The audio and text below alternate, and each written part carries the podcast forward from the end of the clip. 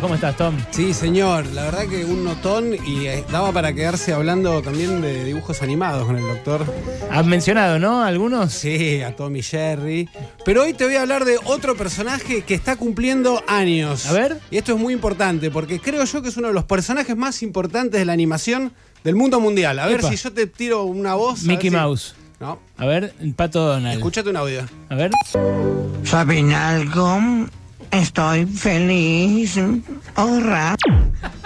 Vamos. Droopy. Claro que sí. Qué grande Drupi. Sí, es gracioso porque justamente lo gracioso es que lo- ¡Feliz cumpleaños! es esa, esa Drupi. cosa, esa cosa triste. Es ¿no? una felicidad que va por dentro. Drupi cumple 80 años. En marzo de 1943, uno de los genios más grandes de la animación, que fue Frederick Avery, Tex Avery, un animador nacido a principios del siglo pasado en Texas, que fue uno de los creadores del estilo de la Warner, que luego se abrió camino en la Metro Goldwyn Mayer, donde inventó a Drupi. Él ya había hecho cosas grosas como crear al Pato Lucas o darle la personalidad definitiva a mi querido Bugs Bunny. Ajá. Eh, o sea, un grosso de verdad. Tex Avery, Sí, la nos contracara. Nos hablaste en varias ocasiones de Tex Avery. No me habías dicho que había nacido en Texas, lo cual Tex. eh, hace mucho más grosso su nombre de pila. Sí, y eh, sí, porque le, le dio a la animación un vuelo totalmente eh, literario, surrealista, absurdo, haciendo que lo imposible pueda suceder. Si revisás la filmografía de Tex Avery, te vas a dar cuenta que viste un montón en tu infancia, por ejemplo, esos de dibujos que eran tipo la, la heladera del mañana, el auto del mañana, todo eso es Tex Avery. El tipo inventó personajes, inventó a Chili Willy, al pingüinito, pero vamos a hablar de Drupi. Porque Drupi es alguien, es un hombre, Drupi.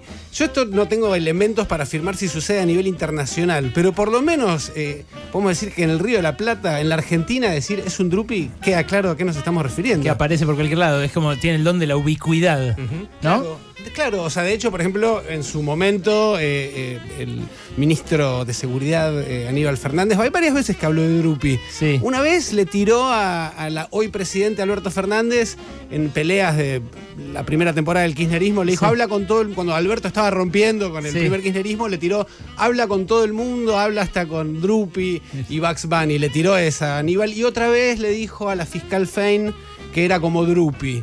Por ejemplo, después, bueno, hay futbolistas, músicos apodados Drupi, o sea, Drupi aparece, hasta hay un operador de alto vuelo supuestamente ligado a la embajada estadounidense al que lo apodan Drupi. Muy bueno. Eh, o sea, Drupi es sinónimo, o sea, cuando decimos Drupi no hace falta haber visto los dibujos animados para saber de qué estamos hablando.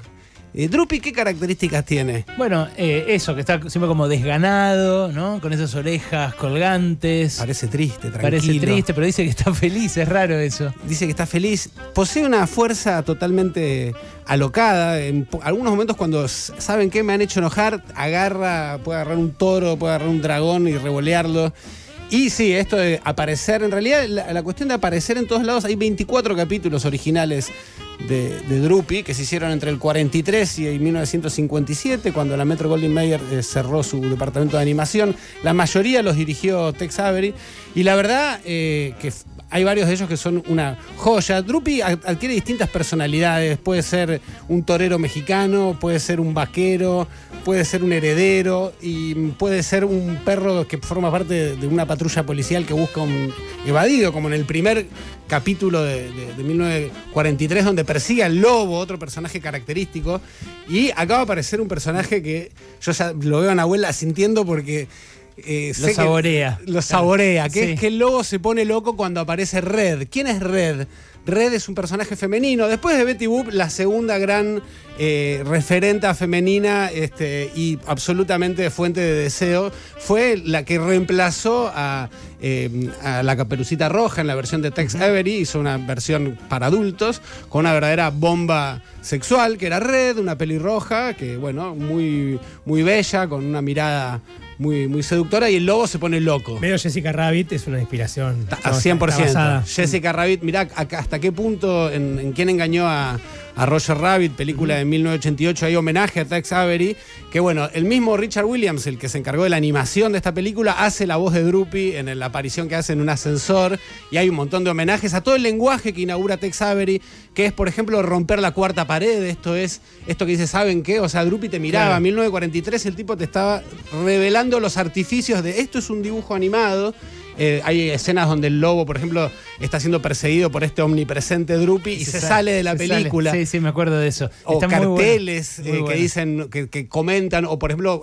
imagínate que esto se proyectaba en los cines, en cines gigantes, hermosos, de la década del 40. Entonces muchas veces hacían este jueguito de poner el recorte como que hay público sentado Claro. y, y un locutor que le habla, a usted le estoy hablando. La sombra. Tom, eh, nos tenemos que ir, pero ¿se encuentran en YouTube capítulos de Drupi? Mira, YouTube medio flojo con Drupi, ¿eh? A ver, ¿qué- Dailymotion es otra para revisar. Y después a- archive.org. Sí. archive.org, archa- archive.org, ahí tenés toda la obra de Tex, Tex Avery mu- en inglés, pero la verdad que muchos no requieren mayor este, Excelente. doblaje. Y después cositas sueltas, hay sitios de, de series como La Cartoons, que tenés un montón de temporadas viejas de un montón de series. Busquen que van a encontrar, muéstrenle Drupi a sus niñes, niños, niñas, que conozcan este gran personaje que cumple 80 años y está más vigente que nunca. Es Tomás Ilachev con su columna animada, esa que siguen desde escuelas en todo el país.